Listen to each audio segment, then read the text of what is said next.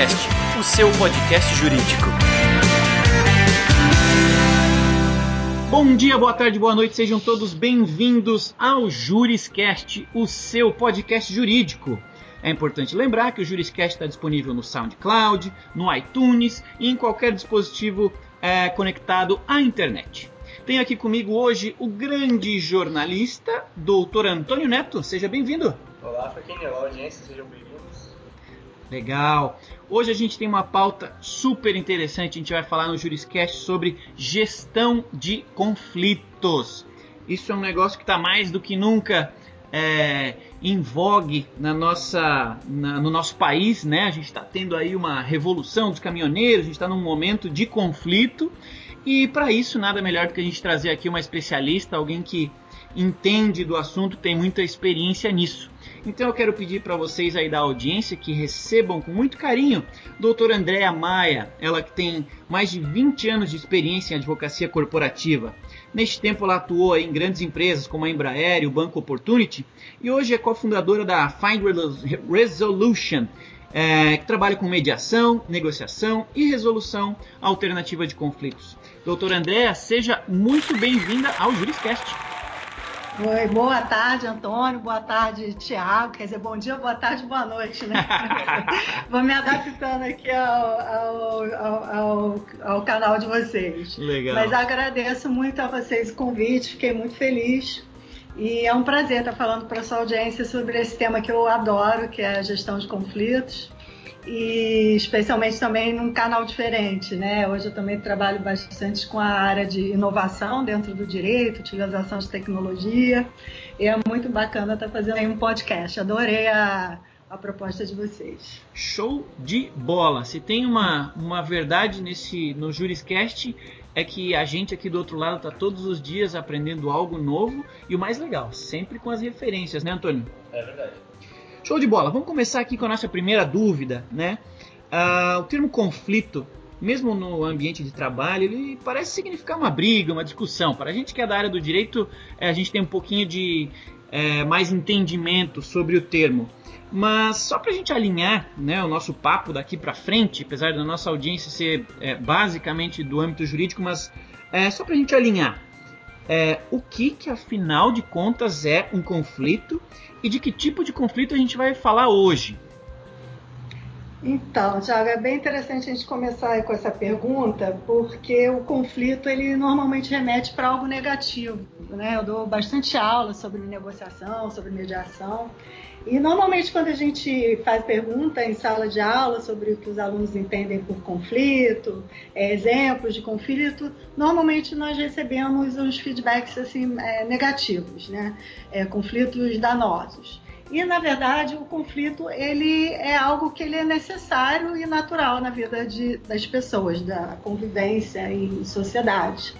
Né, onde existe uma controvérsia, uma divergência na forma de de, de ver um interesse ou perspectivas diferentes, vai existir um conflito. Mas graças aos conflitos nós vivemos a inovação, nós vivemos é, a, a, curiosidade, o estímulo ao interesse o, que o, o pensamento do outro. Quer dizer, o conflito ele previne a estagnação.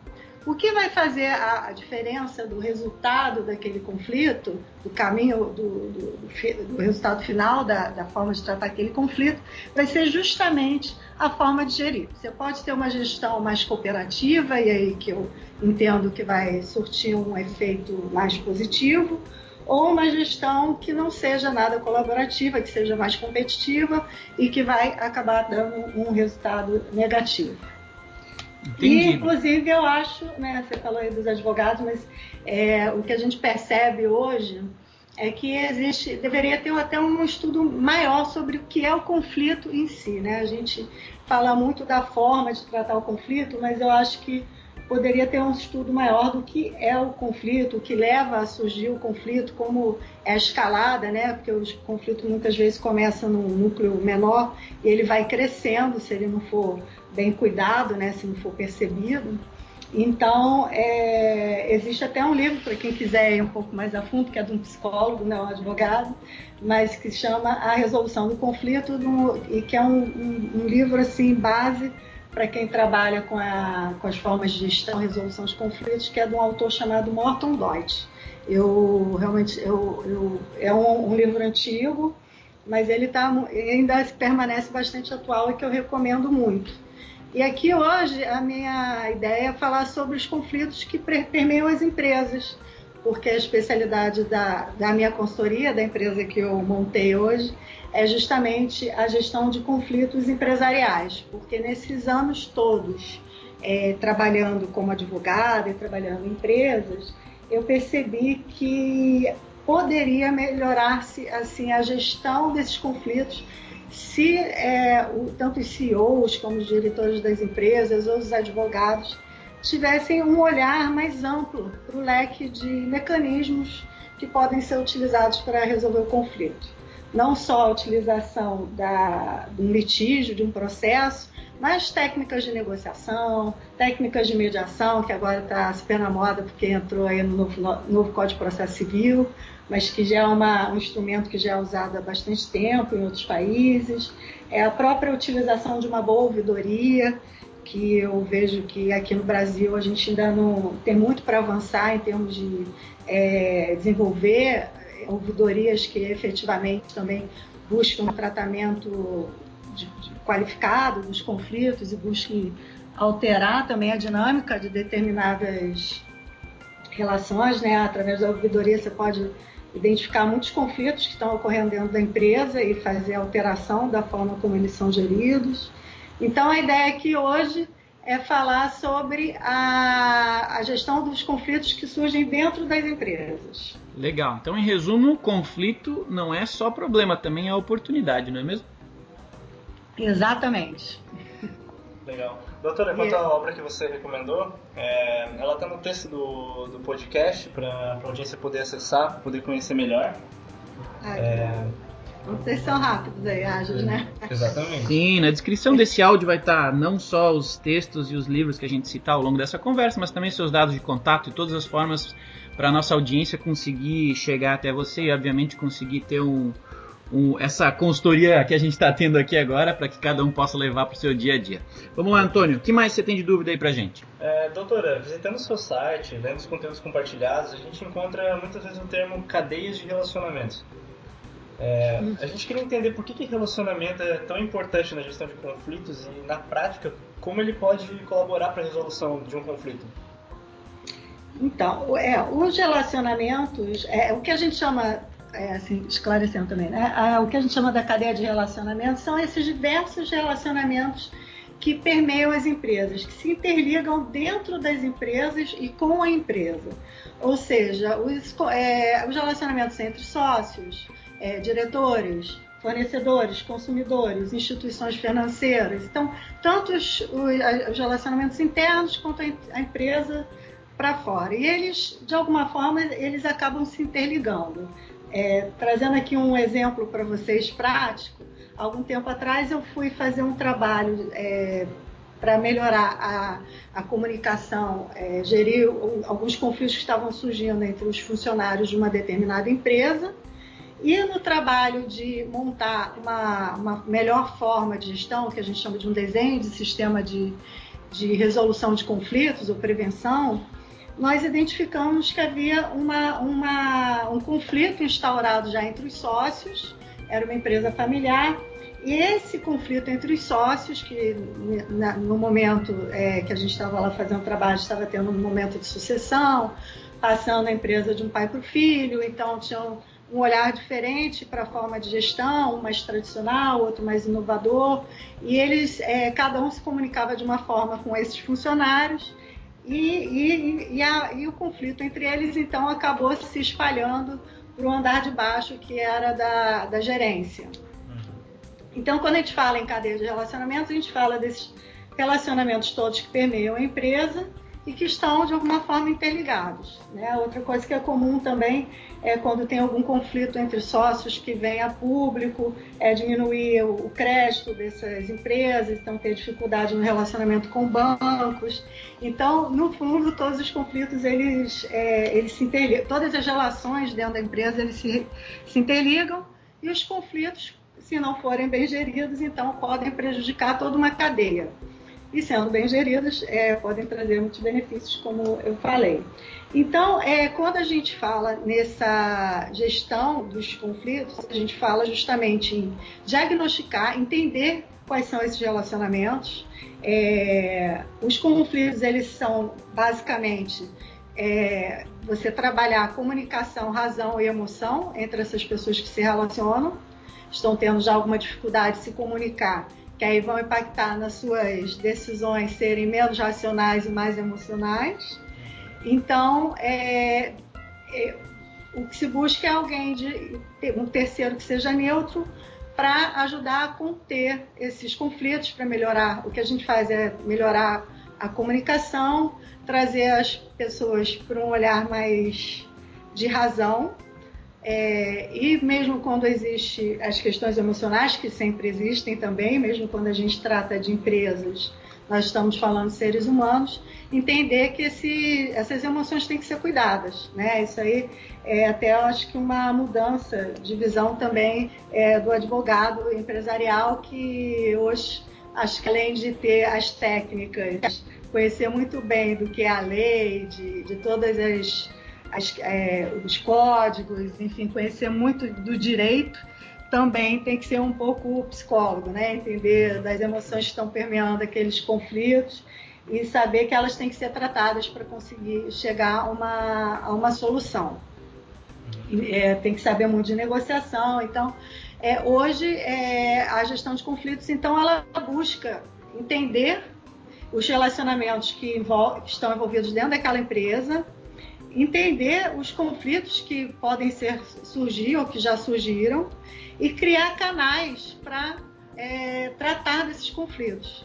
Exemplificando, os canais e mecanismos são é, criar técnicas, é, treinar as pessoas para negociarem melhor, entender que muitas vezes uma negociação deixou de funcionar, então tem que ter, entrar um terceiro neutro que é o mediador, inclusive saber o momento que é para enviar para um, um, um processo judicial. E hoje em dia também conhecer bastante tecnologia, porque a gente já consegue também ter algumas ferramentas tecnológicas que ajudam a prevenir conflitos, especialmente quando a gente fala dos consumidores, que também é uma relação importante para a empresa. Uhum. Que legal.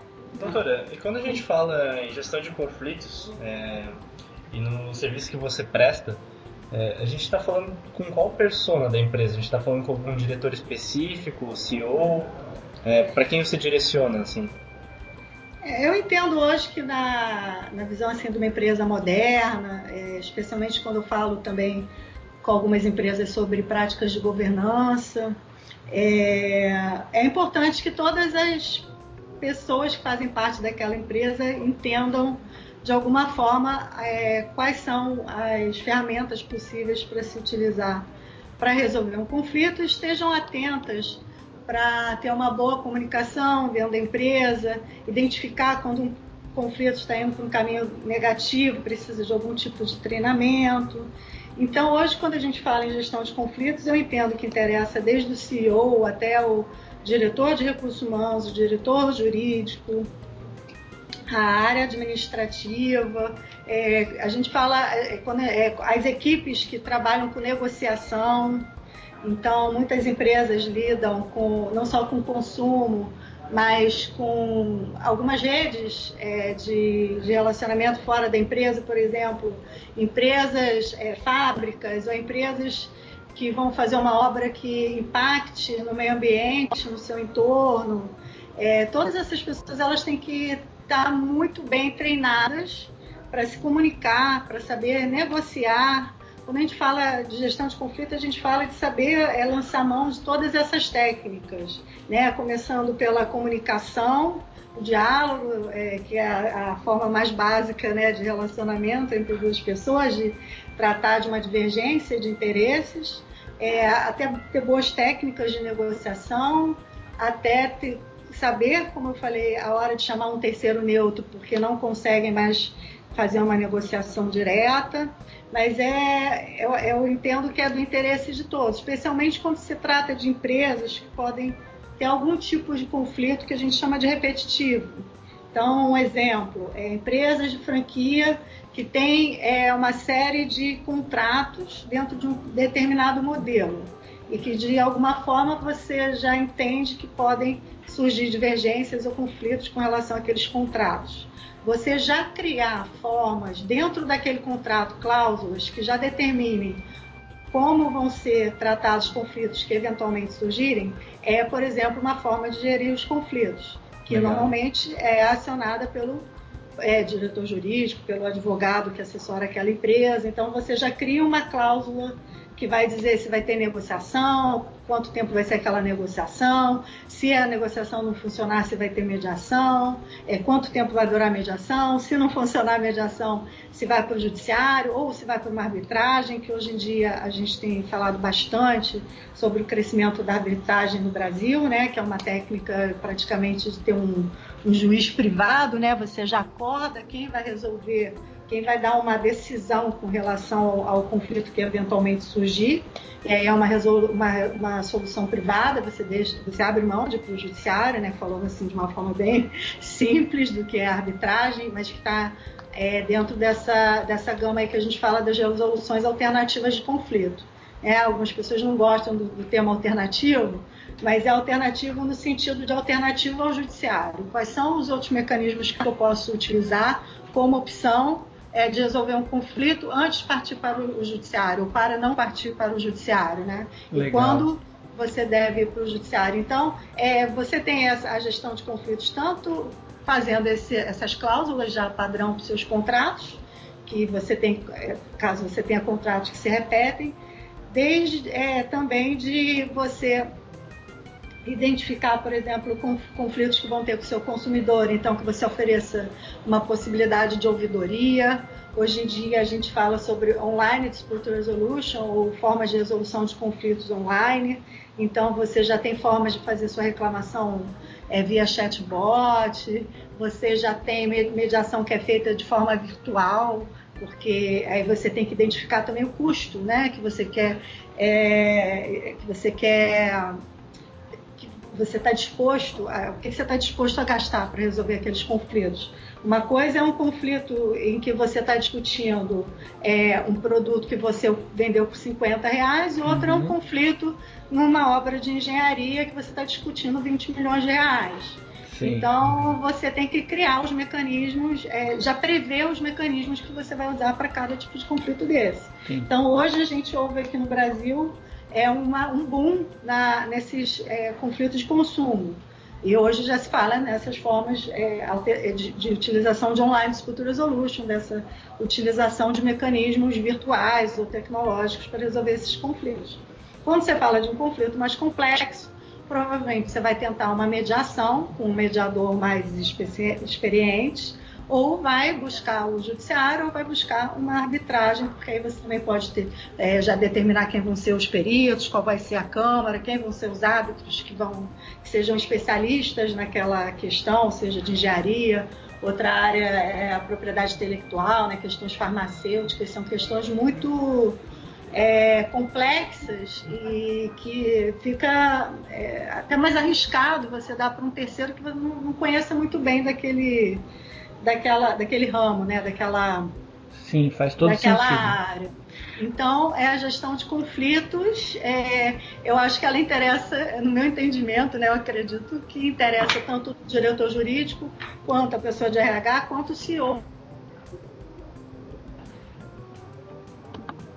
Estão surgindo é, os conflitos. Né? Outro, é, outra situação aí que tem ficado, que assim, o Brasil virou um leading case, é questão de acidentes, é, acidentes que envolvam muitas pessoas que envolvam consumo. O, o primeiro, o primeiro desenho que foi feito de resolução desse tipo de conflito foi no 11 de setembro, nos Estados Unidos. Aí aqui no Brasil a gente também foi feito um quando houve um acidente da TAM, que ficou bastante famoso, porque 80% das, das, das pedidos de indenização é, feitos pelas famílias das vítimas foram resolvidos dentro de uma Câmara de Indenização que usava também mecanismos de negociação, de arbitragem, é, técnicas é, envolvendo a questão toda psicológica das pessoas que estavam envolvidas naquele acidente. Então foi desenhado também todo um procedimento customizado para aquela situação. E, enfim, então acho que todo mundo dentro da empresa tem que estar antenado é, nessas possibilidades que vão para além do processo judicial. Que legal. É, na semana passada eu dei uma palestra sobre é, comunicação é, como influência, né, a influência da comunicação no sucesso de uma startup. E agora, depois de tudo que você falou, estou vendo que mediação é, e gestão de conflitos tem tudo a ver com comunicação, né? Sim, sim. A gente fala bastante disso. É comunicação, razão e emoção. É o que está ali, são os é o tripé que anda ali junto. Hum, legal. Nessa gestão. E segundo a doutora, né, considerando aí que você tá, você tem uma experiência avantajada nesse tema, é, de forma resumida, quais que, na sua visão, são as etapas ideais, né, para se tratar a resolução de um conflito, assim, é, de um acordo entre as partes? Por onde é, passar para a gente ter uma resolução rápida e eficiente?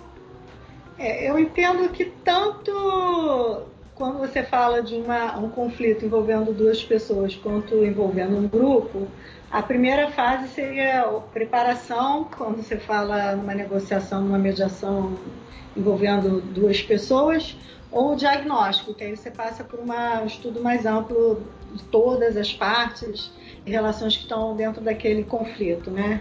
Então, a primeira fase é a preparação. Preparação significa entender quem são as pessoas envolvidas naquele conflito, quais são os valores de vida que elas têm, que vão impactar na, na forma delas se relacionarem até onde elas vão tomar as decisões delas. Então, é questões às vezes religiosas, é, questões envolvendo a cultura, né, se é uma pessoa do Brasil, outra da China. Hoje, quando a gente fala esse mundo global, né, você falando de startups, que eu já também tenho visto bastante as startups tecnologia é, dentro do direito. É, quais são quais, quais, as culturas envolvidas, personalidades, os valores. É, isso tudo influencia no estilo de negociação daquelas pessoas, no estilo de resolução, no estilo de comunicação. Então, é, é, importante esse momento de preparação. Quem são as pessoas que estão envolvidas naquele conflito? Que, que, qual é a história delas? qual, que que, é, como que elas chegaram naquele ponto é, de estarem ali com aquela controvérsia provavelmente já escalada, né? Porque a partir do momento que você chama um profissional para auxiliar, o conflito ele já tomou uma proporção um pouco maior. Então, é, quem são as pessoas, qual o tipo de relacionamentos que, que elas têm? É um, um, relacionamento pontual? Foi um negócio, um contrato ali muito específico? ou um acidente, uma batida de carro, que elas têm que resolver a indenização daquela, daquele, daquela relação pontual, né? Ou é um relacionamento a longo prazo, são sócios que já convivem há muito tempo, são sócios é, família. Aqui no Brasil a gente, no Brasil e no mundo inteiro, né? A gente fala muito no Brasil, mas é um é uma hoje em dia no mundo inteiro a gente vê assim o, o crescimento um número grande, percentual grande de empresas familiares. Então aí você está envolvendo é, relacionamento família, relacionamento empresa. É, esse relacionamento, então, é um relacionamento a longo prazo, ou é uma empresa que, por exemplo, nessa área de engenharia, são poucos players no mercado, eles estão sempre se encontrando em várias obras. É, às vezes tem um conflito numa obra, mas eles querem, têm que continuar trabalhando em dez outras, ou querem voltar a trabalhar juntos. Uhum. Então, a primeira ponto é que tipo de relacionamento eles têm, eles pretendem preservar aquele relacionamento, têm interesse em preservar aquele relacionamento, é, o que, que eles já tentaram para resolver aquele conflito? Já tentaram uma negociação? Fora aquelas pessoas que negociaram, muitas vezes também muda as pessoas que estão na mesa, né? Eu já participei de negociação que um lado era uma empresa familiar, outra uma multinacional. Na familiar era sempre a família, na multinacional muitas vezes trocava o negociador. É, então tem que ter um estudo da, da, história daquele conflito, da história daquela relação e, e quem são aquelas pessoas. Então, a primeira fase para você chegar num acordo é a preparação. Legal. É, preparação, havendo essa preparação, esse diagnóstico do conflito das pessoas, a escolha do mecanismo. Vamos fazer uma negociação direta, ainda tem espaço para uma negociação direta. É, já foi esgotada a possibilidade de negociação direta. É, vale a pena, então, inserir aí nessa dinâmica um terceiro neutro?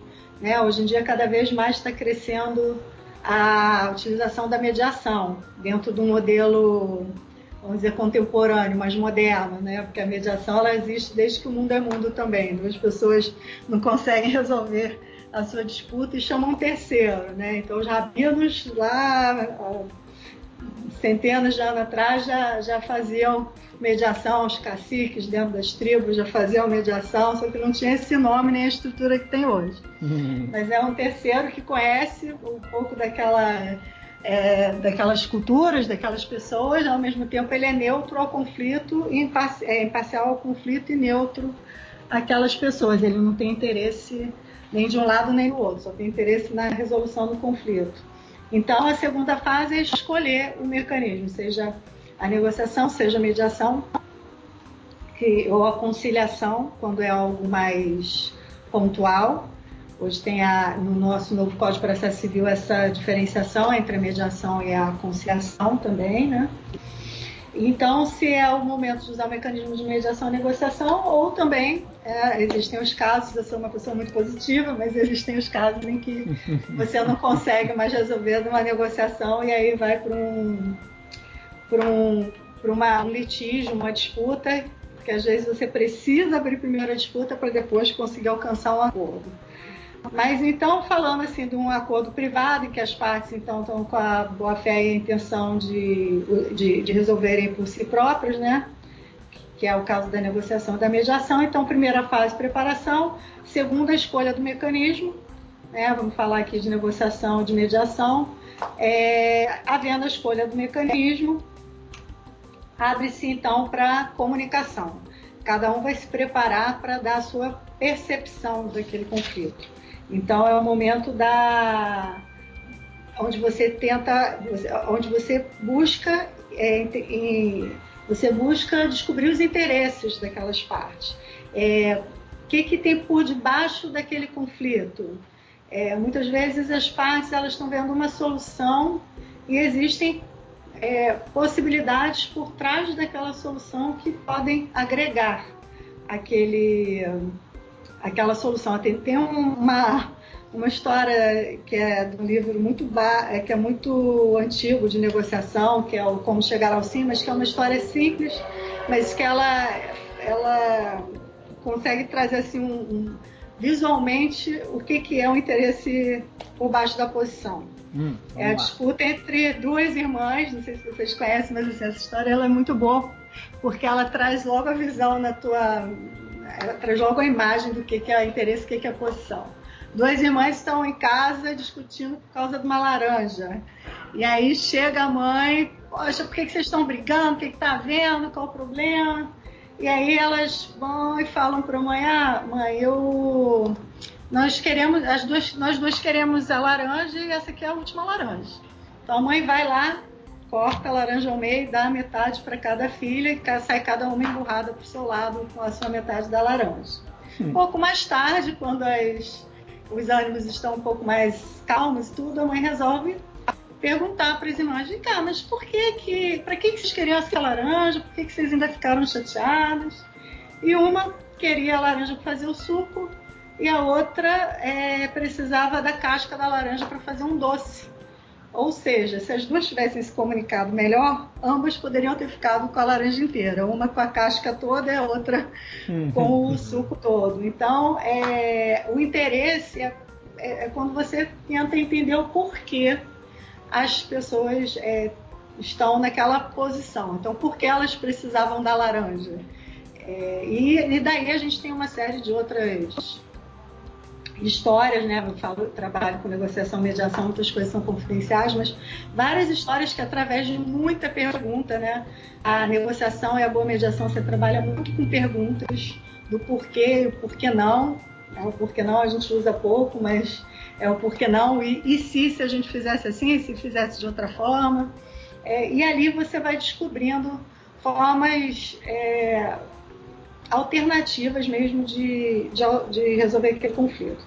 Então, a, a, o segundo passo, depois da identificação do, da forma como vai ser gerido aquele conflito, né, negociação, mediação, conciliação, é a fase de perguntas, que as partes se preparem do que, que elas verdadeiramente querem, se coloquem no lugar do outro, né? É importante você também compreender o que, que o outro quer. Quando você vai para uma negociação, é, a técnica que a gente entende que é a mais produtiva é você também exercitar empatia, se colocar no lugar do outro, o que, que eu posso oferecer para conseguir fechar esse acordo, para que o outro saia satisfeito, saia de alguma forma entendendo que foi a melhor opção que ele tinha naquele momento, ou para a solução daquele conflito, né? Porque às vezes a gente não consegue chegar no melhor dos mundos, mas é o melhor naquele, naquela situação.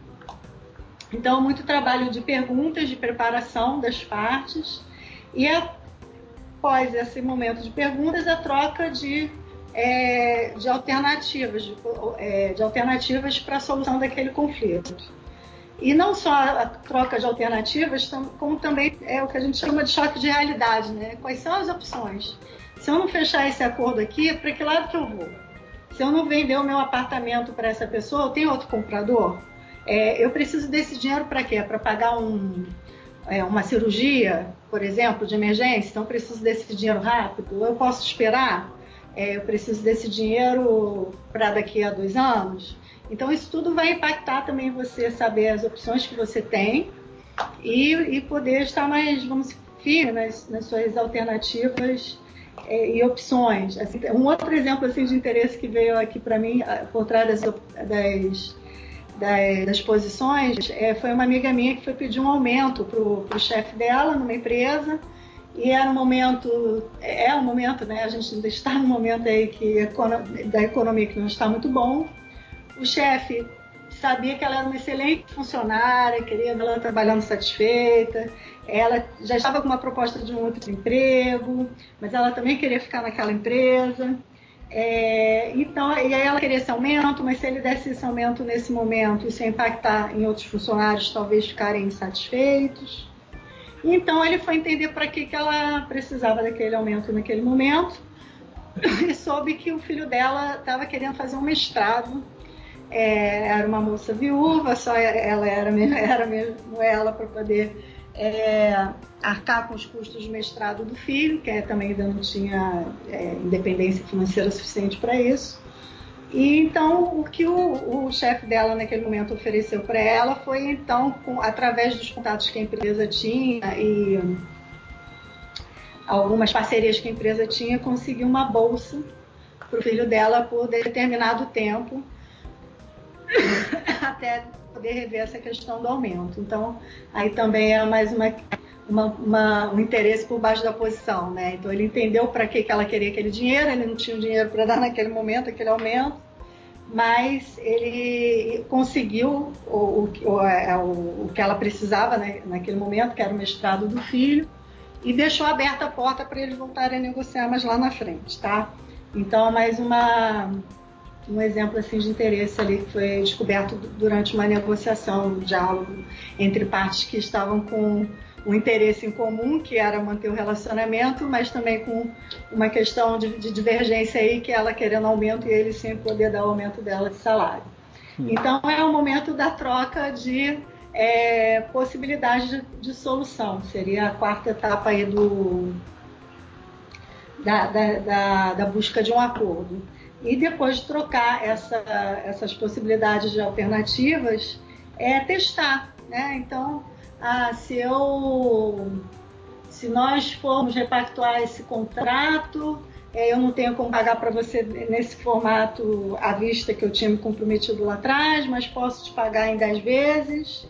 Ah, mas como é que eu vou saber se daqui a, a, 10, a 10 meses você vai continuar tendo a, a forma, é, o recurso para me pagar, então eu mostro um contrato novo que eu fiz, é, eu mostro, daqui, eu, eu, faço um acordo provisório, daqui a seis meses a gente revê se eu estou conseguindo cumprir o que a gente combinou. Então são trocadas possibilidades de redação daquele acordo. Isso aqui funciona, isso não funciona, como é que seria na prática esse acordo, é, quem, é, se, quem, são, quem vão ser as pessoas envolvidas em executar, qual o prazo é, isso aqui vai ficar de pé, isso não vai ficar de pé. Então é ali onde você fica discutindo como é que vai ser a redação até chegar num acordo ou não chegar num acordo. Tá claro para mim é então melhor... que não tem jeito de fazer algo assim sem buscar a ajuda de um profissional, não é mesmo? Eu entendo que o profissional sempre ajuda. Por mais que os negociadores sejam negociadores profissionais, às vezes eles têm alguns vícios por estarem muito tempo dentro de determinado segmento. Então, às vezes, o, o terceiro muitas vezes vem para trazer criatividade, para trazer as perguntas que as pessoas deixaram de fazer porque já estão muito acostumadas a, a negociar ou trabalhar de uma determinada forma. O terceiro, então, ele vem para questionar o status quo, ele vem para ampliar os brainstorms.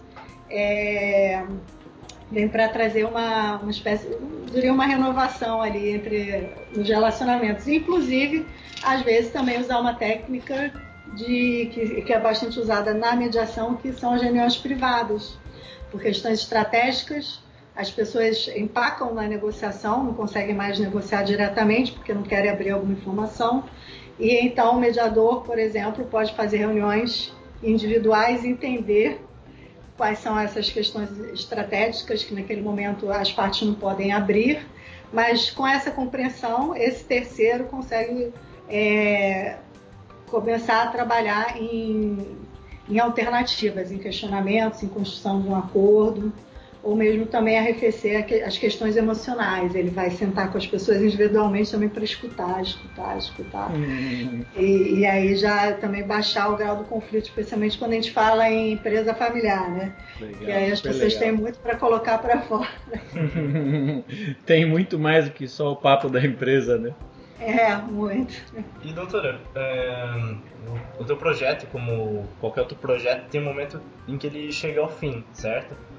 É, e assim, eu imagino que o conhecimento, a construção do processo de gestão de conflito é bastante impactante dentro da empresa, né?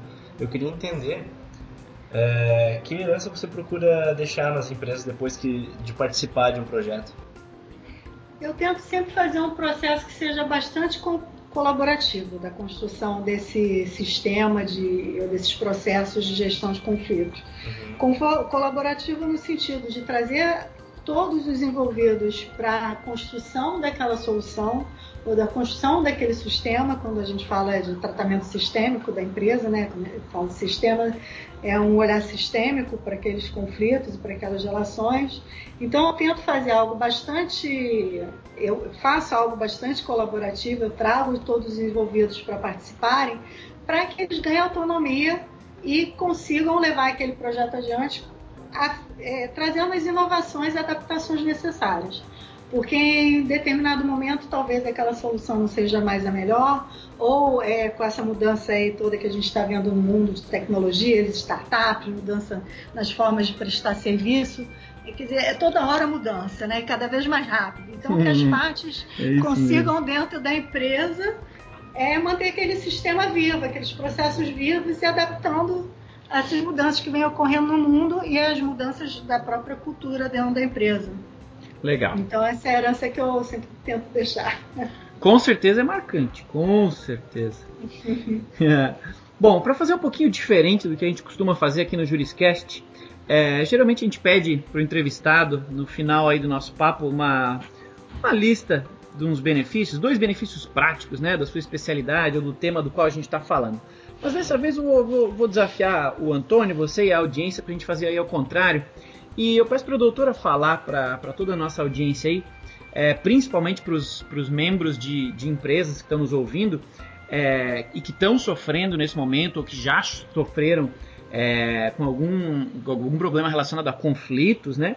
Quais são na prática aí, os dois indicadores que é, conflitos mal resolvidos aí dentro da empresa é, vão influenciar, né? Então, assim, deixar de resolver um conflito vai atrapalhar as empresas em quê e por que, que eles têm que resolver isso agora? Hum. Então, assim, o primeiro item que vem bastante é o custo. Hoje, é, o custo do conflito é alto. Conflitos mal resolvidos geram processos, processos muitas vezes longos, muitas vezes custosos, e com uma solução imprevisível. E as empresas brasileiras então começaram a ter o que a gente chama do custo Brasil, né? um custo muito alto, porque esses processos, esse, essa gama de processos, que esses conflitos mal resolvidos se tornam processos judiciais ou, ou arbitragens, e isso é transferido para o preço final, seja do produto ou do serviço. Hoje, no Brasil, a gente fala de um número que, quando você fala no ambiente internacional, é assustador. 100 milhões de processos nós temos hoje no nosso judiciário. É, dentro de um ano para o outro, são 20 milhões se movimentando, saindo e entrando. Então, e muitos desses, desses processos são processos envolvendo empresas. Tá? Questões de consumo, especialmente, questões trabalhistas. Então, esse conflito mal resolvido muitas vezes vai virar processo e esse processo é, vai ficar provisionado ou vai gerar um custo de, pagamento daquele, enfim, de indenização ou o que for o resultado daquele processo, custo de advogado, perícia, enfim, uma série de coisas, e isso é transferido para o produto final. Né? Então, hoje se fala muito é, o custo Brasil, boa parte desse custo dos nossos produtos e serviços, já existem algumas pesquisas que demonstram que é, o, é, os processos, a quantidade de processos que a empresa tem que lidar. Tá? Então, você conseguir soluções para a empresa que sejam mais rápidas e mais baratas, quando possível, né, quando adequado, é um diferencial. O advogado eu entendo que o advogado moderno ele tem que ter essa visão de gestão, né? Hoje, como eu falei lá no início, o advogado não basta o advogado conhecer de direito de lei, tem que conhecer tecnologia, tem que conhecer de gestão, tem que conhecer do negócio do seu psicologia, do negócio do seu cliente.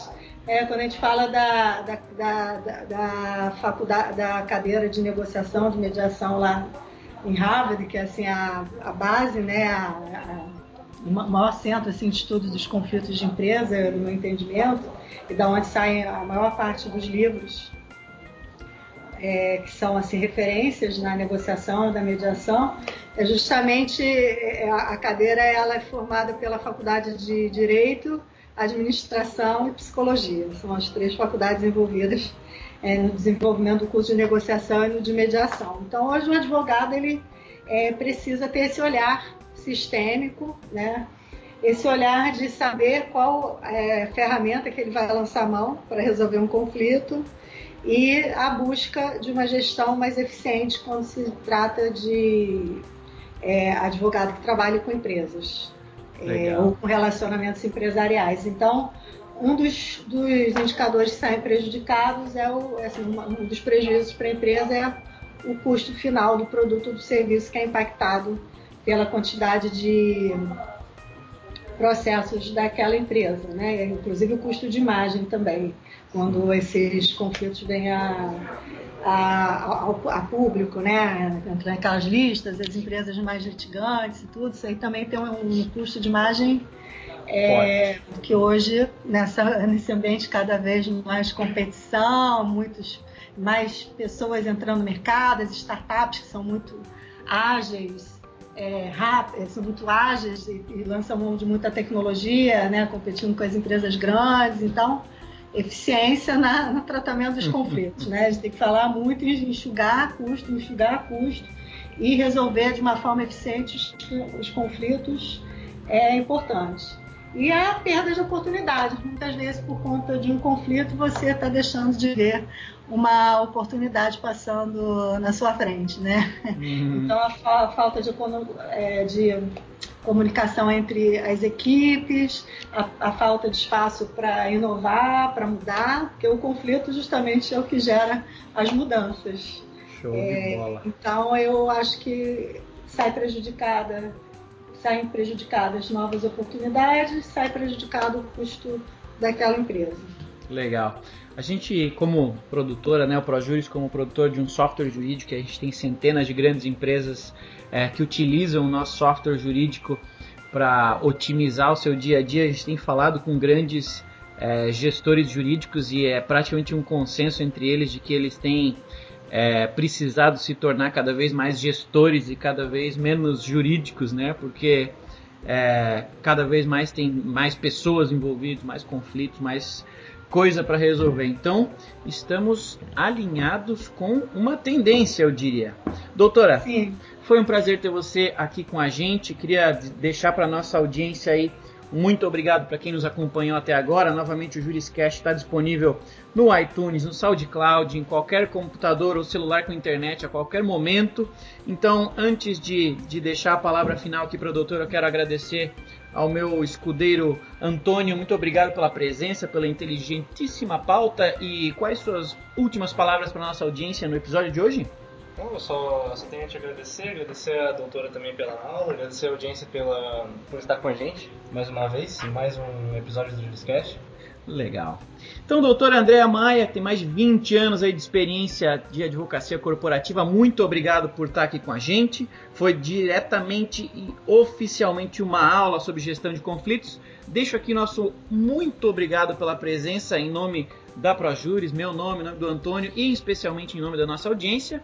É, deixa aqui, por favor, como é que a nossa audiência pode fazer é, para entrar em contato é, com a doutora no final desse episódio daqui por diante. Como é que faz para achar a doutora Andréa? Então, posso deixar o meu e-mail, que é andrea.findresolution.com.br. É, eu tenho um site, que também é www.findresolution.com.br. E hoje em dia eu estou super ativa no Instagram, né? Porque, como eu tenho falado sempre em, tecnologia, tem no Instagram Andréa Maia, que eu sempre ponho congressos que estão acontecendo, palestras, é, é, professores que vêm visitar, artigos. Ontem mesmo coloquei algumas fotos que a gente está recebendo aqui no Brasil, o Richard Susskind, Sim, que é um professor de, ontem, né? De Oxford, que veio falar sobre justamente toda essa mudança que vem ocorrendo na advocacia, né, autor aí do Tomorrow Lawyers. Ele ficou abismado. prazer com... de almoçar com ele. Ele ah? ficou abismado, né, com o número de advogados e o número de processos que tem no Brasil, né? Foi. Ontem eu tive a oportunidade ontem até, por conta de toda essa minha, minha inserção agora nessa área de tecnologia, de almoçar com ele. E aí já coloquei também algumas diquinhas aí, recomendo muito o livro dele também. Então, meu Instagram eu estou sempre atualizando o que está acontecendo aí na negociação, mediação e agora tecnologia no direito. Maravilha. Então, doutora, muito obrigado. muito vocês. Adorei o podcast aí. Parabéns. Show de bola, show de bola. A gente agradece. O importante é que a nossa audiência saia é, é, desse episódio com ainda mais conhecimento e ainda mais gana para continuar evoluindo nas suas carreiras jurídicas. Doutora, novamente muito obrigado. Antônio, muito obrigado. Audiência, muito obrigado por terem estado aqui com a gente em mais um episódio do Juriscast. Ele que vai estar disponível a qualquer momento, em qualquer lugar, basta procurar na internet. Um abraço e até o próximo Juriscast, o seu podcast jurídico. Tchau! Você ouviu o Juriscast, produção e oferecimento da ProJuris, líder no desenvolvimento de software jurídico para departamentos jurídicos de grandes empresas e escritórios de advocacia. Conheça mais em projuris.com.br.